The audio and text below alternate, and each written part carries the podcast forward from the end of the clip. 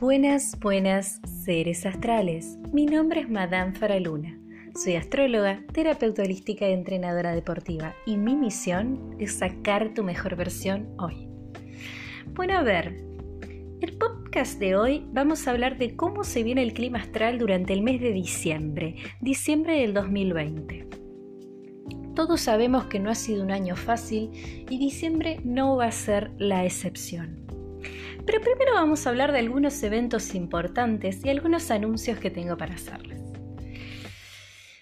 El día 2 de diciembre, Mercurio va a dejar Escorpio y va a ingresar a Sagitario, así que esa sensación que tuvimos todo noviembre y que vamos a tener incluso el día 1 de diciembre de ese nudo en la garganta, eso que quiero decir y no puedo, no se preocupen porque ya el 2 de diciembre salen favorecidos para ser libres y expresarse. El día 12 de diciembre va a haber un gran portal energético, un cambio, un caudal tremendo de energía, pero no voy a decir nada, no les voy a adelantar nada, van a tener que quedarse a escuchar el podcast. El día 14 de diciembre hay luna nueva en Sagitario y tampoco les voy a adelantar nada.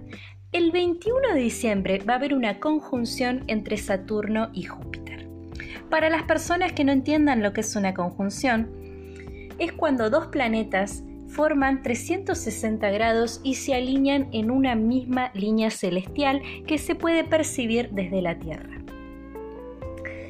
El día 22 de diciembre, el Sol deja Sagitario e ingresa a Capricornio. Es un excelente, excelente momento para trabajar duro por lo que quieren. El 30 de diciembre va a haber luna llena en cáncer y tampoco les voy a adelantar nada, solamente quédense acá y van a saber cómo se viene el clima astral.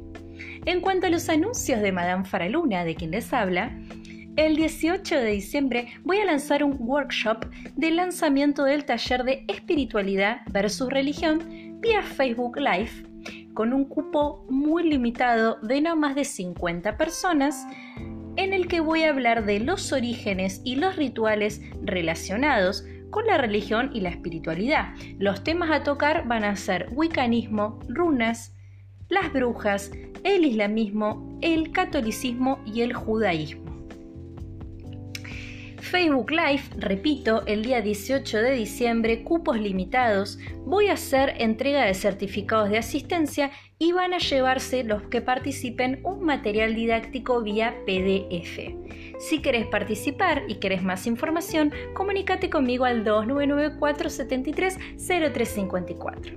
El día 30 de diciembre, cita con tu astrólogo. ¿Con quién? Cita con tu astrólogo. Madame Faraluna todo lo que necesitas saber sobre tu carta natal durante 35 minutos, ve a Facebook Live.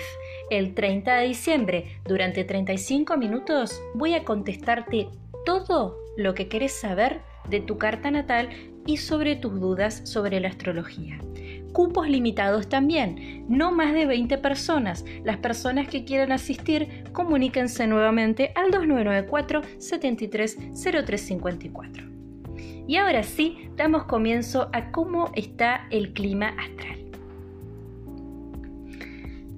Antes que nada, antes que decirles cómo va a estar el día a día o los días más importantes de diciembre el clima astral, es muy necesario que ustedes sepan que diciembre es un mes en el que nos vamos a encontrar con este clima.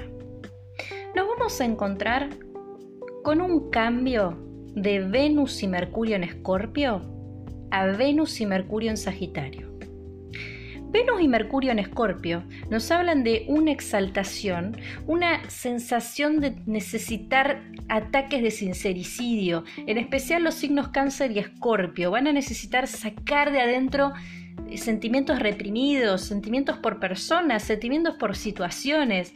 Es un mal clima para las estrategias, eh, Mercurio va a potenciar a Venus, eh, es un momento muy bueno para el erotismo y para las citas, pero no es un buen momento para decir lo que se piensa de manera espontánea y también el clima se presta para las infidelidades o, la, o, la, o querer hacer una infidelidad, tener el deseo. Por otro lado, estas energías van a cambiar. Venus y Mercurio luego van a pasarse a Sagitario y va a haber una sensación de liviandad en el ambiente, de libre expresión. No van a sentir más ese nudo en la garganta. El ambiente se aliviana. Marte va a estar todo diciembre en Aries, así como lo estuvo en noviembre. El hijo pródigo de Marte, Aries, va a salir potenciado por el Sol en Sagitario y va a ser un buen clima para pelear por lo que se quiere y también va a favorecer a las personas que decidan iniciar batallas personales, en especial las personas del signo Aries, Sagitario y Escorpio. Va a haber también una tensión ambiental entre Marte, Saturno y Júpiter, porque va a haber una contradicción entre el deseo y la obligación, porque no nos olvidemos que Saturno y Júpiter están actualmente en Capricornio. Urano va a seguir todo diciembre retrogradando en Tauro, dándonos una gran dificultad para ser creativos. Para las personas que sean artistas del otro lado, podría significar una dificultad para crear cosas nuevas, especialmente para los signos Tauro y Capricornio. Y acá atención, antes de comenzar, estos puntos son muy importantes, son los más importantes, porque Neptuno está en Pisces y Plutón en Capricornio. Y acá un Neptuno en Pisces en diciembre nos va a dar una sensación de vivir en una fantasía de Disney, vivir en el mundo de lo que quisiéramos que sea, el imaginario, un inconsciente colectivo, una sensación de estar hechizados, de no poder ver la realidad. Y acá va a tener que tener mucho cuidado la juventud, la gente de menos de 30 años, porque la gente de menos de 30 años podría haberse seducido por lo que yo llamo las fantasías de Pisces. ¿Sí? Dificultad para ver las cosas realmente como son. Plutón, por otro lado, en Capricornio, se le va a poner a la fantasía de Disney de Pisces y nos va a venir a mostrar lo que realmente está pasando, transformación rotunda institucional, quiebre, caída económica, situación de negligencia y posibles conflictos entre personas, momento de reestructuración, que lo vengo diciendo desde principio de año, momento de reestructuración, estamos en el año de Capricornio. Los signos Capricornio, Virgo, Libra y Piscis van a ser los más afectados a la hora de replantearse la transformación de su sistema de creencias. Ahora bien, vamos a ver cómo se viene diciembre. El 1 de diciembre vamos a vibrar en son del número 7. En son del número 7. Y casualmente la casa 7 en el horóscopo está en Leo. Así que el clima se presta para la necesidad de seguridad y protección. La necesidad, es decir, la necesidad a nivel personal. El clima se presta con una luna en Géminis en 33 grados en fase menguante para que tengamos el momento de la verdad o como les decía, la sensación de necesitar decir la verdad. Es un buen clima para sincerarse el 1 de diciembre y para emprender proyectos personales. Ojo acá porque es un buen día para arreglar conflictos vinculares solamente, solamente para los signos Aries, Tauro y Cáncer. Asimismo, para estos tres es un buen día para realizar lanzamientos. Por otro lado, los signos de aire, Libra, Géminis y Acuario podrían llegar a sentirse un poco conflictuados y no es un buen momento para ellos para tomar nuevos rumbos.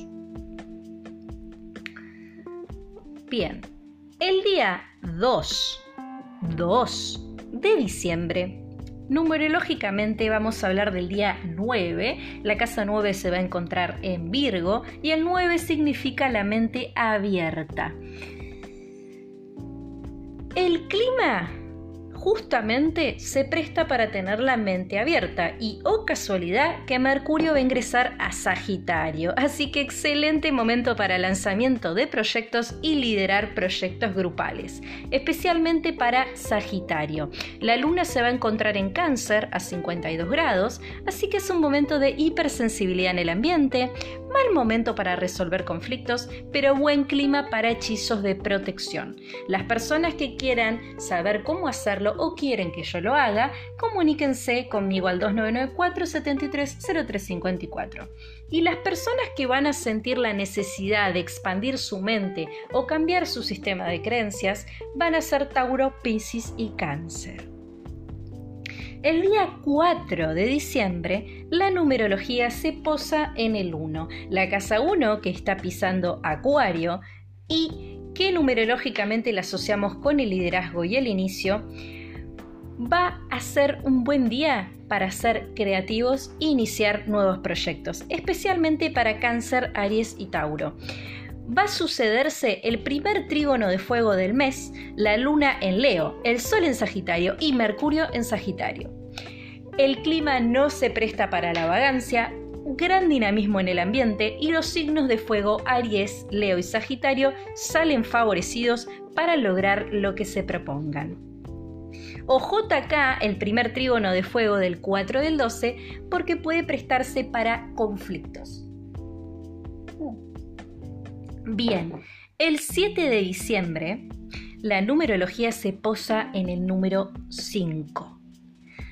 La libre expresión. La casa 5 está en Tauro, tengamos mucho cuidado acá.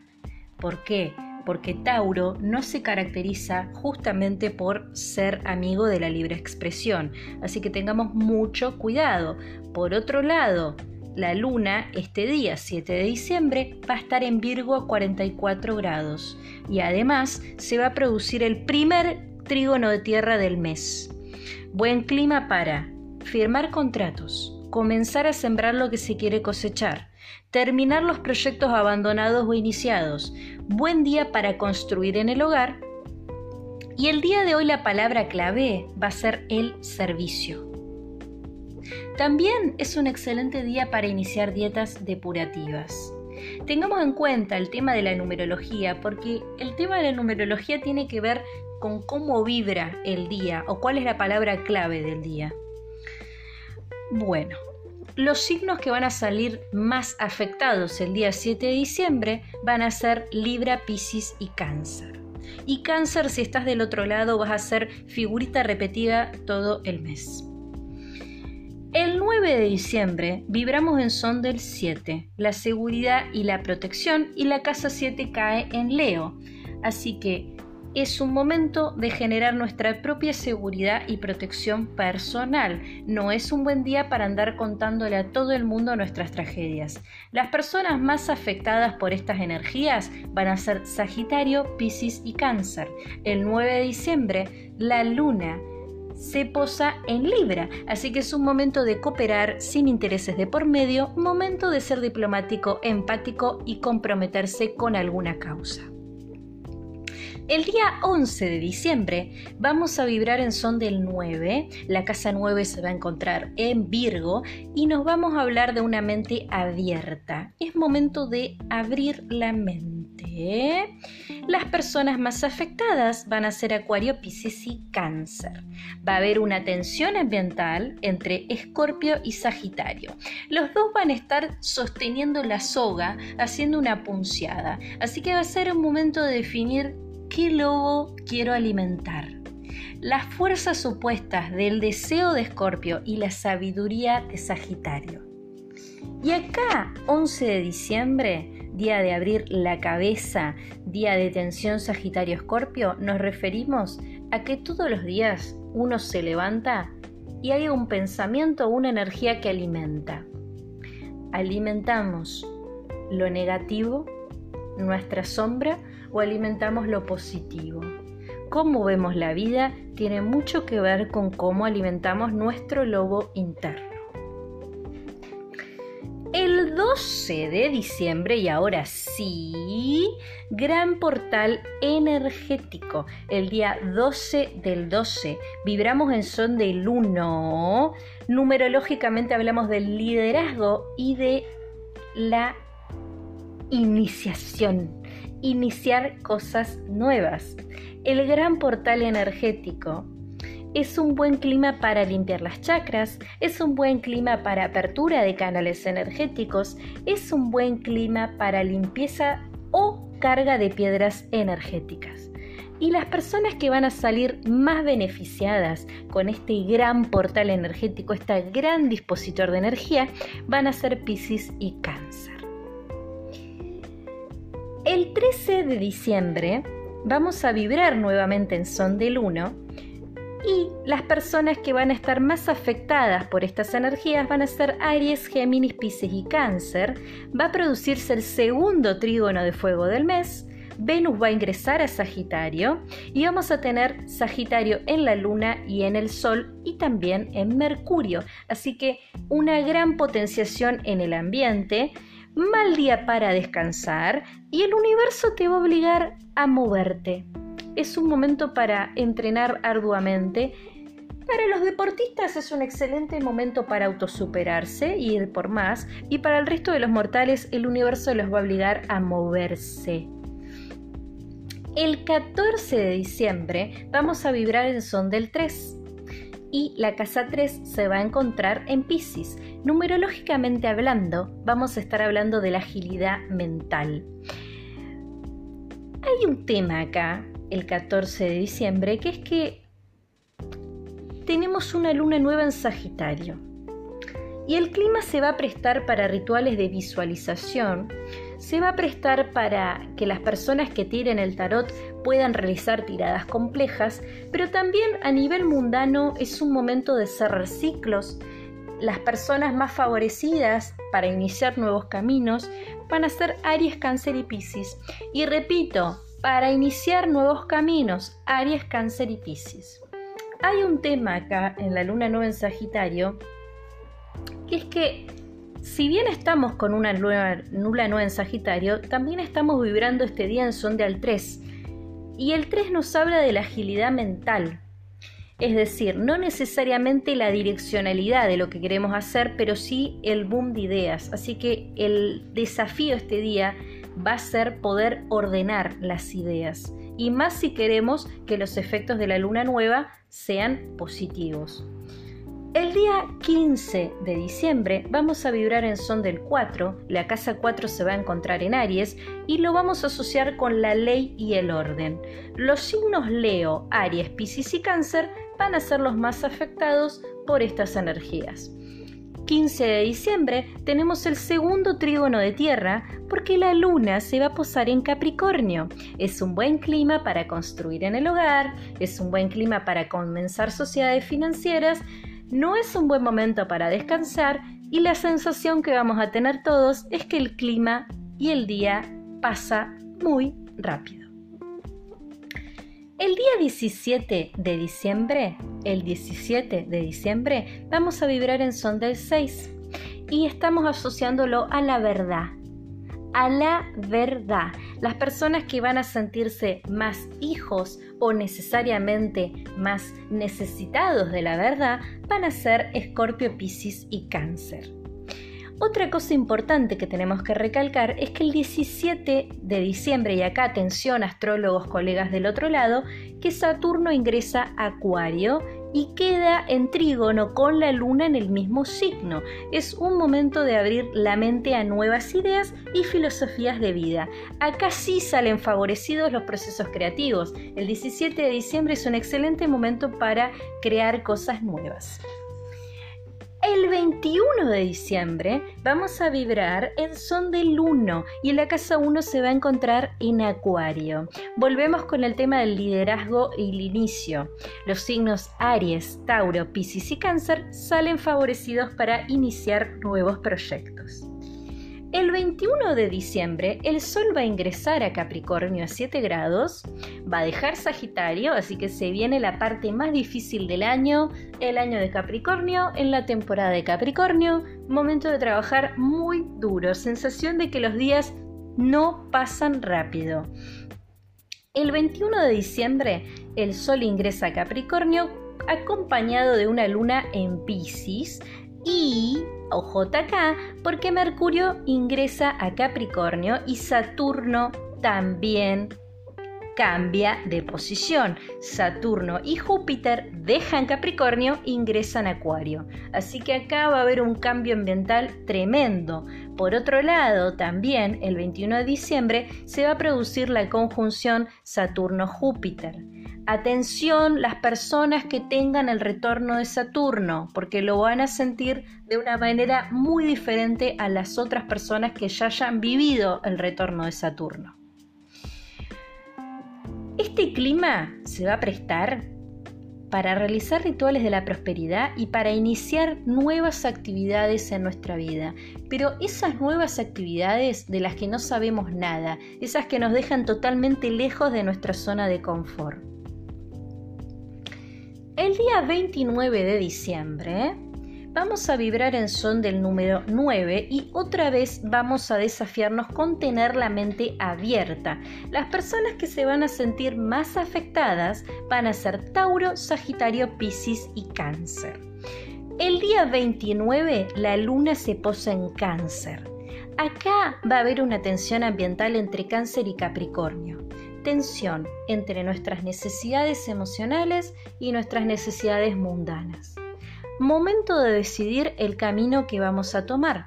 Las obligaciones van a estar al orden del día. Es un buen clima para iniciarse en meditaciones, es un buen clima para realizar terapias energéticas y aún más para realizar rituales de abundancia. Otra vez, todo lo que quieras saber de iniciaciones y rituales, comunícate al 2994 73 0354. Y finalmente llegamos al final del mes. El 30 de diciembre vamos a vibrar en son del 1, otra vez liderazgo e inicio. Y las personas más afectadas van a ser Géminis, Piscis y Cáncer. La luna llena en Cáncer del día 30 de diciembre nos va a afectar a todos por igual, momento de ser vulnerables, momento de dejarnos cuidar, una sensibilidad tremenda a flor de piel. Para algunos va a significar enfermarse. Para otros va a significar dejar de lado sus responsabilidades porque este día no es un buen día para atorarse con obligaciones. El clima se presta para las limpiezas energéticas, la apertura de canales energéticos y comenzar tratamientos relacionados con el cuidado del cuerpo. También es un muy buen clima para hacer rituales de la protección. Y aún más, es un excelente clima para citas románticas. No digan que no se los dije. Por supuesto que toda esta información les va a servir más si tienen su carta natal a mano y si saben cuáles son sus tránsitos planetarios del día a día. Si no lo saben, pueden contactarse conmigo al 299-473-0354. Que escuches esto no es casualidad.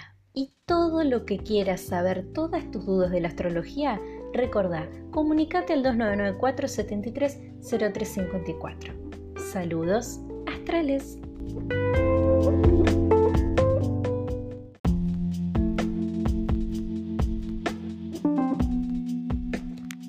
Buenas, buenas, seres astrales. Mi nombre es Madame Faraluna. Soy astróloga, terapeuta holística y entrenadora deportiva. Y como siempre digo, mi misión es sacar tu mejor versión hoy. El día de hoy tengo un tema muy particular para hablar que es Lilith, o también llamada la luna negra. ¿Quién es Lilith para la mitología? ¿Quién es Lilith para la astrología? ¿Y por qué asociamos a Lilith con la luz de la luna negra? Antes de empezar con ese tema, me gustaría hablar de algunos eventos que van a dar lugar en lo que queda del año. El 29 de noviembre, en tan solo unos días, voy a estar subiendo a Spotify todo lo que tenés que saber sobre cómo se viene el mes de diciembre. El 30 de noviembre ya va a estar disponible en Spotify todo lo que tenés que saber sobre la próxima luna llena en Géminis. Además, todo lo que tenés que saber sobre la conjunción de Saturno-Júpiter del día 21 del 12 del 2020. El 18 de diciembre voy a estar lanzando un workshop en vivo de el mini taller que voy a dar de espiritualidad versus religión, donde vamos a hablar de todo lo que tiene que ver con el origen de la espiritualidad y de la religión. Vamos a hablar de la religión, islámica, del catolicismo, del judaísmo, del wiccanismo. También vamos a hablar de la espiritualidad del Tao, vamos a hablar de las corrientes etéricas, de la brujería y todo lo que tiene que ver con las diferenciaciones entre espiritualidad y religión. El 30 de diciembre voy a estar dando un evento en Facebook Live que se va a llamar Cita con tu astrólogo, cita astrológica, cita con tu astrólogo. Aquí voy a estar contestando todas las dudas que tengan sobre su carta natal y despejando algunas dudas sobre la astrología. La cita con tu astrólogo va a durar solamente 35 minutos. Bueno, ahora sí, hasta acá está todo lo que tiene que ver con el contenido de lo que se viene en Madame Faraluna y todo lo que tengo para ofrecerles en este momento. Ahora sí, vamos a hablar de Lilith. Primero tenemos que saber quién es Lilith. ¿Quién fue Lilith para la mitología? ¿Qué representó? Porque nosotros sabemos que Lilith en la carta natal es la luna negra, la luz de la luz negra, que vendría a ser nuestro perfil psicológico más malo no voy a decir, pero vendría a ser como nuestra sombra dentro de nuestro perfil psicológico, algo así como la sombra. Vendría a ser como esa energía que nos cuesta hacernos cargo. Lilith es una energía en la carta natal en la que nos cuesta mucho hacernos cargo. Además, en la carta natal de una mujer, la posición de Lilith va a representar a dónde está su poder femenino y en la carta de un hombre va a hablar de cómo el hombre percibe el poder femenino y cómo es consciente de la energía femenina. Pero antes de hablar de Lilith en la carta natal, y atención acá porque voy a hablar muy esporádicamente algunos tips de Lilith en los signos, desde Aries a Pisces. Pero primero tenemos que saber por qué se le pone este nombre. ¿Por qué se le pone este nombre a Lilith? Bueno, ¿por qué elegimos para hablar de la luz lunar negra le ponemos el nombre de Lilith? Bueno. A ver. Primero tenemos que entender que todos los nombres que se le dan a los signos en la astrología están relacionados con los mitos y los grandes héroes de la mitología y de la prehistoria durante una época de, la antigüedad, ¿no? De bastante antigüedad, iba a decir. Estamos hablando de la época de la antigüedad. Tenemos que sacarnos el chip del mundo moderno, porque no podemos prejuzgar algo con los ojos de la posmodernidad que estamos viviendo. Si bien la modernidad parecería ser lo más cercano que tenemos como cultura e historia, la verdad que la modernidad nos ha traído muchísimas grandes cosas a la humanidad, tales como la astronomía, la psicología, la arquitectura y un montón de mentes brillantes como lo fueron Einstein, Marx, Young, cualquier cantidad de grandes autores que hicieron historia. Pero no por eso tenemos que dejar de lado o desmerecer lo que se hizo antes. Tenemos que ponernos los pies en la cronología del momento. La astrología se remota a la vieja Babilonia. Y Babilonia estamos hablando de la antigüedad. Si bien después sobrevivió, se modificó, la astrología son, es, otra, es otra charla. Pero lo, lo real acá es que todos los nombres que se le dan están basados en hitos, ídolos, personajes y héroes de la antigüedad. Ahora bien, volviendo a quién es Lilith.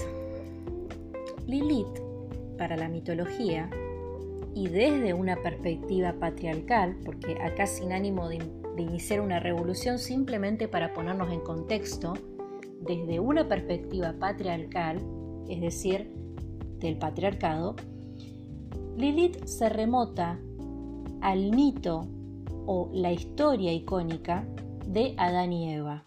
Se entendía que Lilith había sido la primera mujer de, Adán y una mujer no reconocida porque pecó por ser rebelde y por no ser sumisa o lo que se pretendía que se fuera una mujer en ese momento. De hecho se dice que Lilith fue creada desde la costilla de Adán. Por supuesto que el Lilith se lo toma muy en cuenta dentro del judaísmo. Cuando los judíos hablan de las historias de Adán y Eva o cuando hablan de este tipo de historias o mitologías porque tenemos que reconocer que hoy por hoy el contenido de los libros sagrados de la Biblia no se ha comprobado su existencia, así que tranquilamente podríamos estar hablando de historias mitológicas. Desde la mitología, Lilith, volvamos al contexto, fue creada de una costilla de Adán y fue la primera mujer que tuvo Adán. Como esta mujer no se le dio trascendencia, se la, de hecho se la excluyó totalmente después de rebelarse, porque esta mujer aparte no quería tener relación con Adán, de ahí en adelante, todo lo malo, todo lo que tenga que ver con los demonios, todo lo que tenga que ver con las actitudes negativas o las actitudes de empoderamiento, porque también el empoderamiento de la mujer en la antigüedad se veía muy mal. El, el lugar de la mujer era acompañar al hombre. Por ende, todo lo que se vio como malo se lo demonizó. Y ahí aparecieron muchos mitos dentro, como la demonia Lilith, que supuestamente Lilith pasó a ser un demonio, o la madre de todos los demonios, la culpable de todos los males. Ahora, esto en realidad, el mito de Lilith es mucho más largo, pero no me puedo extender para explicar eso porque si no se me va a ir el podcast. Lo que vos te tenés que llevar es que para la mitología y, para, y relacionado con la historia de Adán y Eva, Lilith fue una mujer empoderada de la época que no quiso saber nada de cumplir un rol para Adán, una mujer que se rebeló y una mujer que fue creada desde la costilla de Adán. También se dice que más adelante ella, como dije hace un rato, queriendo lastimar a Adán por haberla desterrado y por haberla echado del paraíso, ella supuestamente pare todos los demonios que hay en el mundo y es la gran madre de los demonios. Y bueno, hay un montón de historias y de folclore de eso. De hecho, hay muchas series, muchas series en la televisión, como puede ser Supernatural, que es una serie de, de fantasmas y, y monstruos y leyendas y demás, que citan al personaje de Lilith para hacerlo referencia como a la gran madre de los demonios. Bueno, ahora bien, ¿quién es Lilith en la astrología? ¿Quién es Lilith? ¿Qué representa el signo que está en Lilith para la astrología? El signo que está en Lilith para la astrología representa justamente esa sombra, esa cosa de la que no nos queremos hacer cargo, esa energía reprimida, esa energía tan salvaje que tenemos, es Lilith. Eso es Lilith. Se le pone el nombre de Lilith justamente porque el signo que cae en Lilith es un punto astronómico importante. Y acá ya tenemos que entender un poquito de astronomía.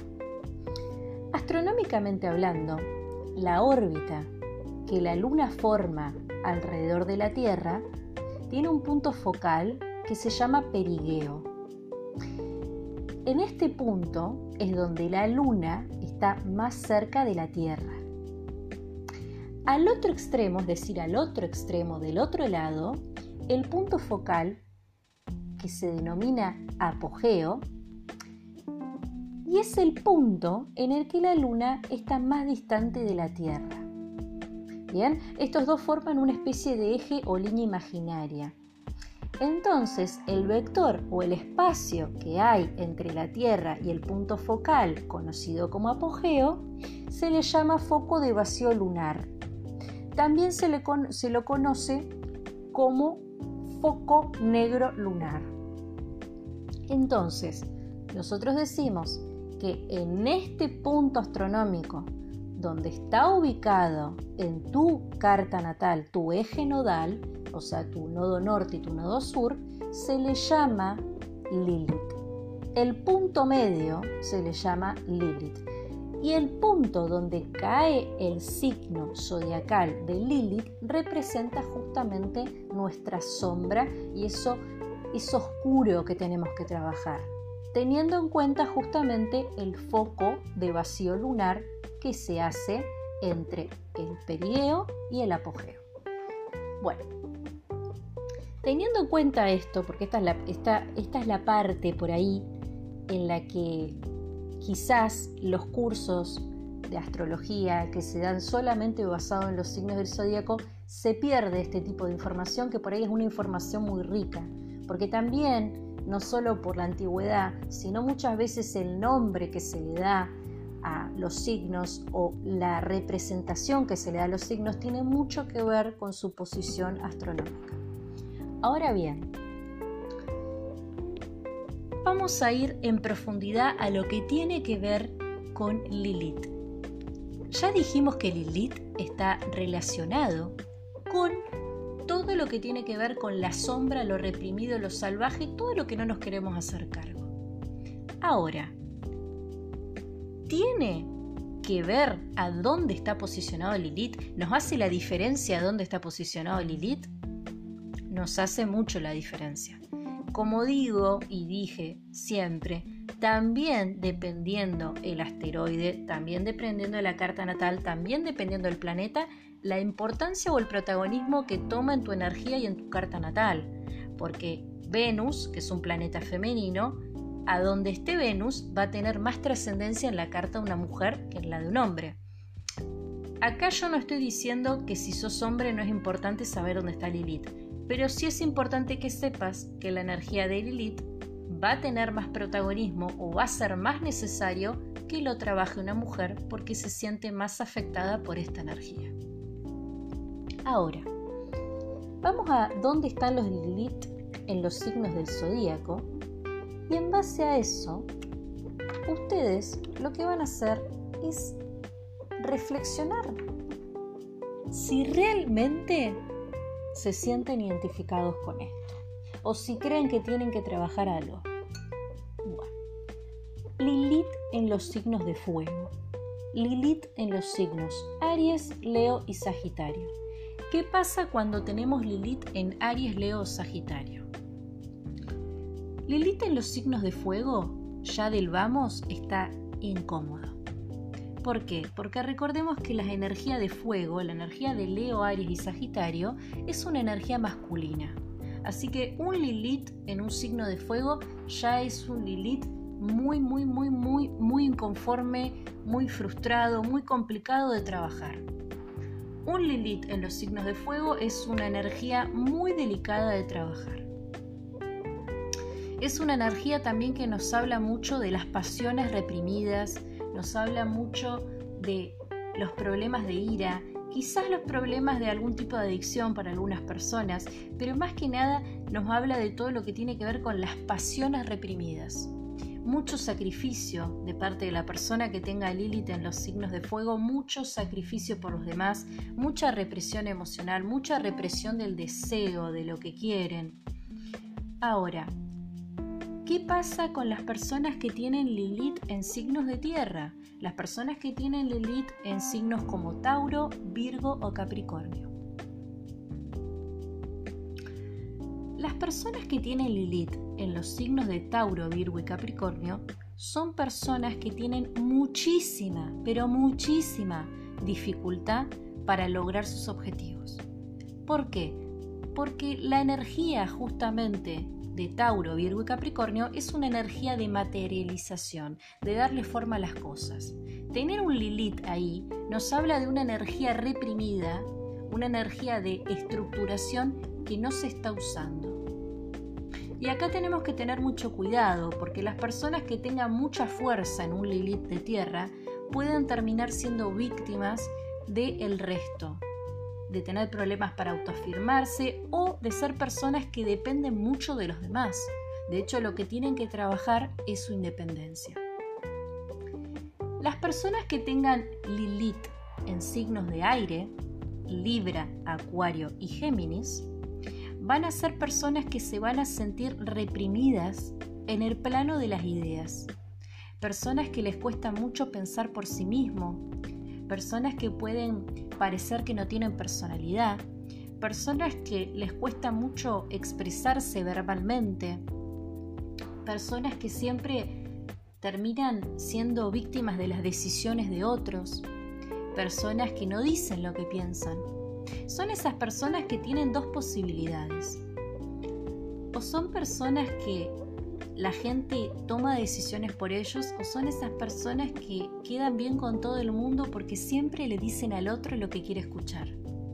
Y terminan sin tener voz propia y lo que, lo que tienen que trabajar justamente es su propia voz. De hecho, estas personas, cuando no trabajan su Lilith, si lo llevamos al extremo, pueden ser personas que tengan muchos problemas de garganta o de tiroides. Las personas que tengan a Lilith en signos de agua, Piscis, Cáncer y Escorpio, son personas que lo que tienen reprimido es su emocionalidad, su conexión con sus sentimientos, con lo que necesitan de hecho, tienen dificultad para conectarse emocionalmente con los demás.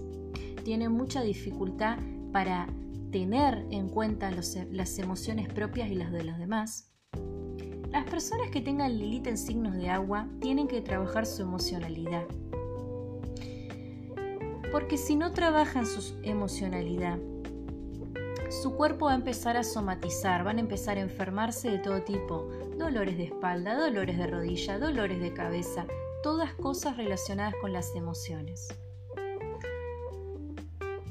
La energía reprimida que tiene los signos de agua es una energía muy potente, porque es una energía que si bien puede haber alguna parte de su inconsciente que quiera salir a expresarse, es como que hay otra parte que los frena, que no los deja salir.